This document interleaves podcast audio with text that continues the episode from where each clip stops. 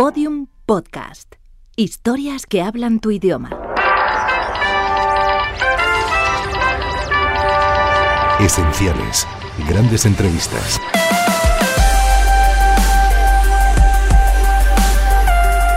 Entrevista al escritor Pío Baroja realizada en el año 1955 por el entonces periodista de la SER, Juan San Pelayo. Hemos dejado esta tarde San Sebastián y por los verdes caminos de las tierras de Guipúzcoa y de Navarra hemos venido a ver a Del Vidasoa, a ver a don Pío Baroja. Y diciendo don Pío Baroja no creo que es necesario añadir más. Hemos venido a Vera y hemos subido al barrio de Alzate, aquí cerca de la bella y dulce tierra de Francia, a su casa, a su casa de Istea. Una casa que don Pío hace ya algún tiempo compró con dinero de la literatura. Estamos en la biblioteca de don Pío. La biblioteca de don Pío es una estancia maravillosa, llena de viejos libros, de viejos libros que don Pío ha ido comprando a lo largo de los años en los, en del Sena de París, en la cuesta de libros de Claudio Moyano, cuando en la cuesta de libros de Claudio Moyano se encontraban libros que ahora ya no se encuentran. En fin, ha ido comprando por el mundo entero. En la biblioteca hay libros, como es natural, hay grabados, bellos grabados, comprados en Francia, en España, grabados de Madrid, grabados de París, grabados de Ámsterdam. Hay una plañidera encantadora. Don Pío dice que es lo mejor de la casa, naturalmente, lo más importante de la casa, esto no hay que decirlo, es Don Pío Baroja. La plañidera de Don Pío cuentan que es de la escuela de Dijon. Eh, la plañidera de Don Pío le ha llenado de encanto a Gregorio Marañón y Moya, que ha venido con nosotros y que ya anda estupendamente de las heridas que sufrió a consecuencia de un camión. Pero en fin, vamos a dejar esto. Don Pío está aquí ahora junto a nosotros, en su biblioteca. Don Pío, que no anda con chalina como en Madrid. Bueno, con chalina sí anda, lo que no anda es con manta. Lleva la boina vasca con mucha gracia y está muy bien de salud, está estupendo. ¿Verdad, don Pío? ¿Está usted estupendamente? Muy bien, muchas gracias por, las intenciones y porque efectivamente no tengo nada malo. No tengo ninguna cosa así fuerte. Bueno, pero lo... ¿qué pasa? ¿Qué tal va el sueño? ¿Duerme usted mejor? Ah, no. El sueño siempre es a base del fanodormo. ¿El fanodormo sigue en acción? Sigue en acción, sí. Si no tomo fanodormo, no. ¿Comer qué tal come? Bastante bien. ¿Sí? Ahora, con eso del fanodormo me ha pasado una cosa por recuerdo de la, de la muchacha. ¿Qué es? es? decir, que yo había llegado a tomar dos pastillas y media de fanodormo. Y entonces la muchacha me dijo, yo creo que si no toma usted más que dos le servirá igual. Y efectivamente tomé las dos, las dos pastillitas y me viene bien. Lo cual quiere decir Bueno. que las criadas en medicina Te entienden también. discurren mejor que los hombres. Hoy un tiempo es una criada que era estupenda, que se una cosa, tenía usted casó buenísima. Ahora que anda tal anda de servicio, aunque esto no sea una Pero pregunta ¿cuál muy literaria, esa? ¿Cuál será esa? la que se casó en Madrid, una que se marchó a un pueblo. Sí, acuérdese, hace un año así. Una que sí, que ha estado mucho tiempo en su casa, don Pío. Ah, bueno, una pequeña. Sí, Una pequeña, sí, que se casó con un con uno de de dónde era ella, de Tendilla. eso. Era hermana de otra que se casó con un carabinero. Ya, ya, ya, ya. Y esta Tendilla, esta chica de Tendilla, que estuvo nueve años, y la hermana estuvo cerca diez. Las dos fueron muy sólidas en su cosa. Pero esta segunda, que ya veía que era un poco viejecilla, vamos, viejecilla no, pero tenía 27 años, para una chica, pues parece que ya no es joven. Pues esta se casó, no encontrando otra cosa, con un, con un tío que tenía lo menos dos metros de altura. Y luego tenía como destino, tenía como destino el hombre ah, iba a una huerta que estaba separada a seis kilómetros de un pueblecillo. Dice usted la vida que puede hacer esa chica. Dígame, Horrenda, dígame, don Pío, ¿y usted qué vida hace aquí? ¿A la mañana se levanta temprano o qué hace usted de vida? Yo una vida muy monótona. Pero bueno, ¿qué hace, por ejemplo? ¿Sale a la mañana, qué hace? ¿Escribe? Sí, unas veces sí, otras veces hago otra cosa, ando un poco en la huerta, nada de particular. Pasea por la carretera con Julio, porque don Pío vive aquí con Julio Caro Aroja, su sobrino, Sí. que es el más importante hombre que estudia el folclore en España. Pero el folclore no ese del baile y canto con la castañuela, ¿eh? Aclaremos. No, es un hombre que sabe mucho, evidentemente, mi sobrino. Es un hombre que sabe mucho y que estudia mucho y que, y que tiene paciencia y talento para hacer lo que sea. Dígame usted, ¿tiene usted ahora algún libro entre manos? Pues he hecho una cosa de que casi no me acuerdo lo que es, que, que tiene varias, varias cuestiones. Y leer, lee mucho, lee cosas, o relee, ¿qué es lo que hace? Más bien releer, sí. Más bien releer. sí. Leer no leo mucho. ¿Y qué relee? ¿Cosas españolas, cosas extranjeras? ¿Qué relee usted? ¿Qué sé yo? Releo de todo, de todo. De todo. Sí, pero en general no sé, pero ya me ha aburrido mucho lo que leo. Ya. Es decir, que, y es lógico, ¿eh? porque un hombre, aunque sea perezoso, si tiene afición a la literatura, pues lee obras de todas partes y de todas las edades y de todo. Y luego ya, pues, claro, habiendo estado leyendo 50 años o más, y habré, estado, habré empezado a leer a los 17 años y ahora tengo 63, pues figúrese usted lo que ha tenido que leer. ¿Cuántos ha dicho? Don Pío, se ha quitado usted años. Ha dicho usted que tiene 63. 83. Ah, No, no. 83. oiga usted, don Pío, ¿pasear, pasea usted o vienen a hacerle la tertulia? ¿Vienen Poco, amigos? Poco. Porque yo no noto que paseando pues se duerma mejor ni, ni esté uno mejor. No lo noto. Si lo notara lo haría. ¿Y tertulia? ¿Que vienen a verle gente del pueblo? Sí, ¿Viene algún no, amigo? gente del pueblo no. No. Pero alguna vez viene alguien. Sí, pero bueno, aquí tenía usted un amigo que venía algunas tardes, a la caída de la tarde. Me acuerdo, no sé, el, el otros años ¿Qué he coincidido aquí con él, el año pasado. ¿Qué tipo era? No sé cómo describírselo a usted, pero en fin, no, no, No no. me acuerdo yo. Sí, pero aquí algunos amigos ha habido. Ahora, pues no. ¿Ha ido usted a Francia este verano? ¿Ha pasado usted algún No, día a Francia? No he pasado. No. ¿Y visitas? ¿Han venido muchas gentes a verle? Sí, alguna gente ha venido, sí. Pero como le digo a usted, ya la memoria mía se va, se va ahogando en... Ahora usted en estos tiempos ya, ¿qué es lo que más le gusta? ¿Qué es lo que más le agrada a usted? Pues mire usted, a mí, por ejemplo, el teatro ya no me gusta mucho porque para mí es incómodo. El ir, el sentarse, el ver a un sea, todo eso me, es incómodo. ¿Y el cine? Te- por ejemplo, hay otro hombre de su generación que va mucho, que es Azorín. ¿Usted no? ¡Oh! Azorín es un hombre verdaderamente enfermo con eso. ¿Pero a usted no le gusta el cine? Pues qué quiere usted, yo no voy al cine nada casi. Hace mucho que no va usted. Sí, una porción de tiempo. Pero yo no comprendo como Azorín puede ir todos los días al cine. Va todas las tardes. Todas las tardes. Todas las tardes sin dejar una. Yo creo que ahí se deja uno todos los sesos que puede uno tener, los deja uno en el cine. Yo no creo que... o sea, a, mí, a mí me parece que, que es una cosa inútil. Bueno, pero de usted han hecho películas de sus obras y usted, ¿qué tal esas películas de sus obras? Alguna que otra, pero no creo que muy importantes muy bien. Además hace ya mucho tiempo.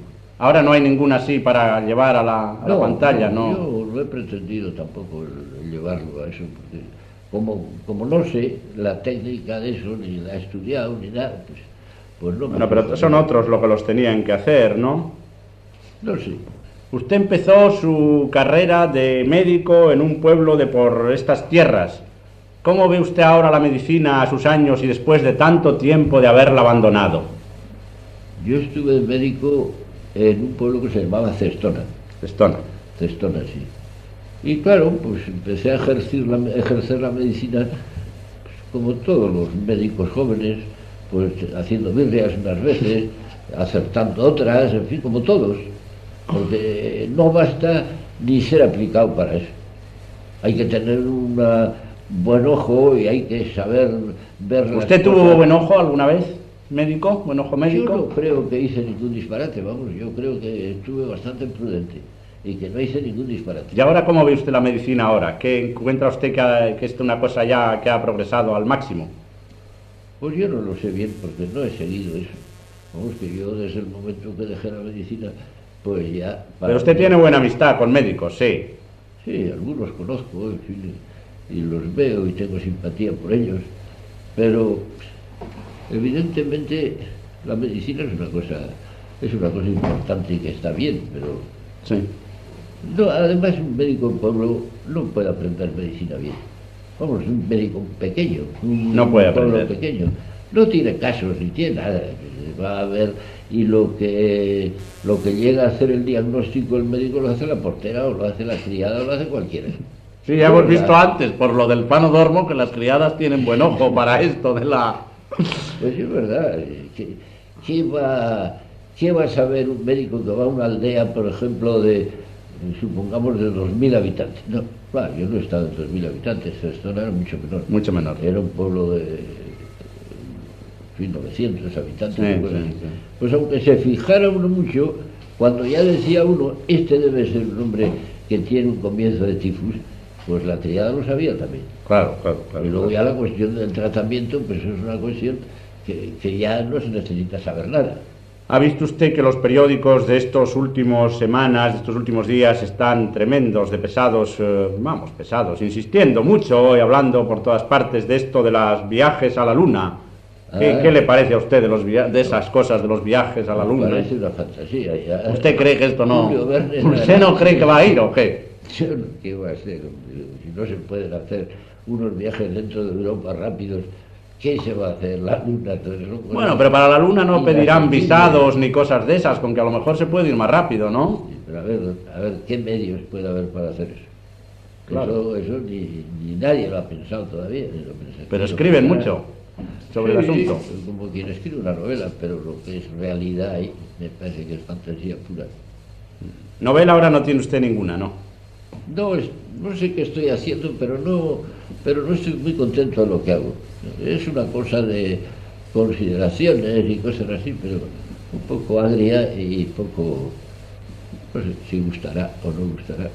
Yo creo que la gente en España me parece que ese problema de si le gusta o no le gusta no es grande. Vamos, lo lee, pero con un poco de indiferencia.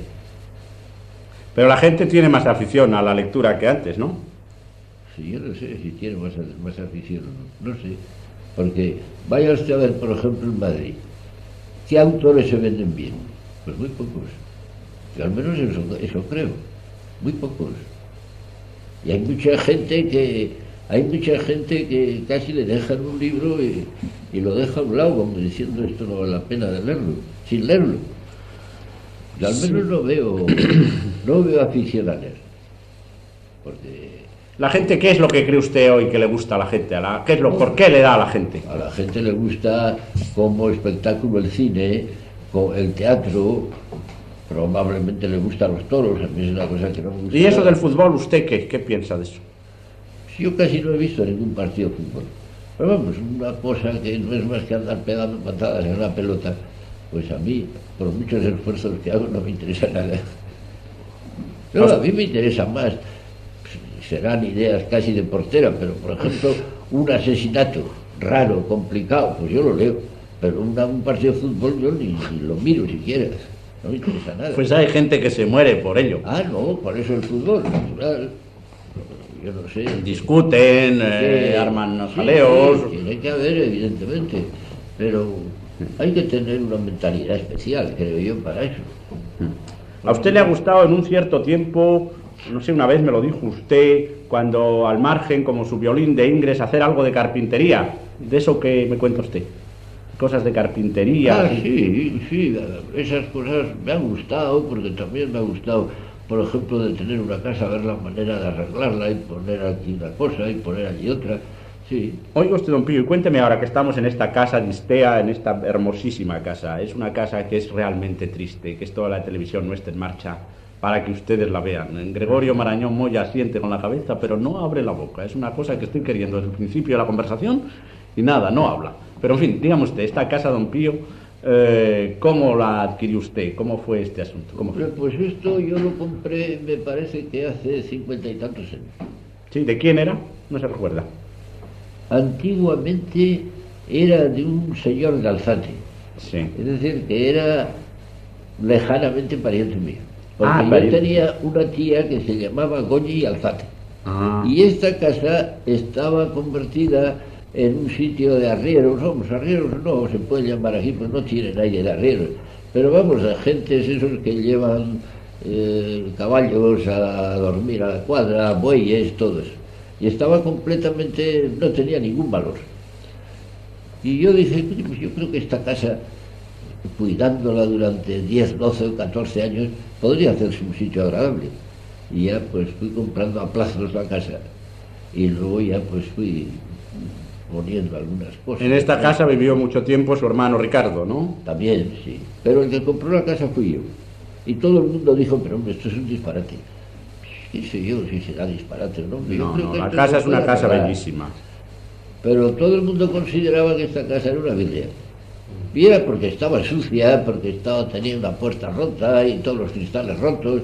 Y claro, pues decían, pues esto es, un- esto es una cosa, es un mal negocio lo que ha hecho este señor. Ahora ya va para dos años que viene usted a veranear otra vez de nuevo aquí, ¿no? Sí, sí, sí. Y pasa usted muy bien los veranos, No, ¿no? sí, muy bien, muy bien. Claro que hay un poco de soledad. ¿Pero a usted le gusta la soledad o no? Hombre, no sé, pero si me dan a elegir entre la soledad o la mayoría de la gente que vive en el pueblo, pues prefiero la soledad. Prefiero la soledad. Para dos casos de personas que valen la pena de hablar, por los demás pues son las gentes muy insignificantes. No solo insignificantes, sino que no tienen tampoco interés ninguno. ¿Y a Madrid cuándo va a volver? Ah, pues ya pronto tendremos que volver. ¿Se quedará septiembre aquí o volverá antes? No. No sé, porque dependerá también de un poco de la temperatura. Porque en Madrid dicen que es una está Calor muy grande. insoportable, Es una cosa Unos grandes calores. horrible de- de- Sí. Y aquí ha hecho, ha hecho buen verano desde el punto de vista de la temperatura, ¿no? Sí. No, como la casa es grandona y así, pues aquí no hace temperatura grande.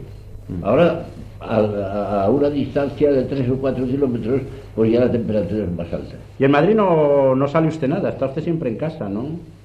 Salgo muy poco, sí. Muy poco. Muy poco. ¿Qué no le gusta? No le gusta la calle. Ya no me gusta como me gustaba antes. Porque vamos, ya está uno, un hombre de ochenta y tantos años, pues ya sabe que la calle no le va a dar nada. ¿De qué le va a dar? Nada. Y a las librerías no, usted tampoco, nada. Tampoco porque no hay nada. No hay No hay más que libros nuevos, para eso se puede uno pedir por teléfono, pero, pero no hay nada de las librerías de nuevo. No encuentra usted nada. Y claro, libros nuevos, se va a poner a comprar libros nuevos. Yo no tengo mucha, mucha confianza en la mayoría de los libros nuevos. Yo creo que hay una decadencia en cuestiones de libros, no solo en España, sino en España, en Francia, en Italia, hasta en Inglaterra, en Rusia. Pues eh, hay una decadencia, evidentemente. Porque se coge la mitad del siglo XIX, sea la primera o la segunda, pues hay una serie de figuras grandes en, en Europa. Pero ahora no las hay. Yo al menos no, no las veo. Le dicen a uno, bueno, en Francia, ¿qué escritor hoy es un escritor ya de, de gran interés? Y, y yo no sé cuál es, tampoco lo veo claro. Muy bien, don Pío. Aquí está mi sobrino. Ya le veo, que entra pero no dice nada tampoco. Es como el señor Marañón Moya, todos silenciosos. Aquí los únicos que hablamos somos usted y yo. Yo querría contar muchas más cosas de la casa porque la casa es encantadora. Yo no, no sé cómo decirlo, no sé. En fin, aquí ha venido gente, lo han contado en artículos. En fin, el doctor Marañón hizo una vez un artículo precioso. Bueno, el doctor Marañón, cuando hace un artículo, es maravilloso, naturalmente. Hizo un artículo que ahora ha recogido en un libro, y, pero en fin, eh, así todo, todo queda fuera de todo lo que se pueda decir. Es algo tan estupendo. Tenía que hacer el doctor Marañón el gran libro sobre Baroja, un gran libro que no se ha escrito todavía. Se ha escrito un libro muy bueno sobre él, lo escribió Miguel Pérez Ferrero. Pero, en fin, eh, todavía hay muchas más cosas que decir de este, de este gran hombre. Sí, sí, no, nosotros lo sabemos. Usted no lo sabe, pero nosotros sí. Bueno, Bueno, Aquí lo que hay es una biblioteca bastante buena, si quiere usted la veremos.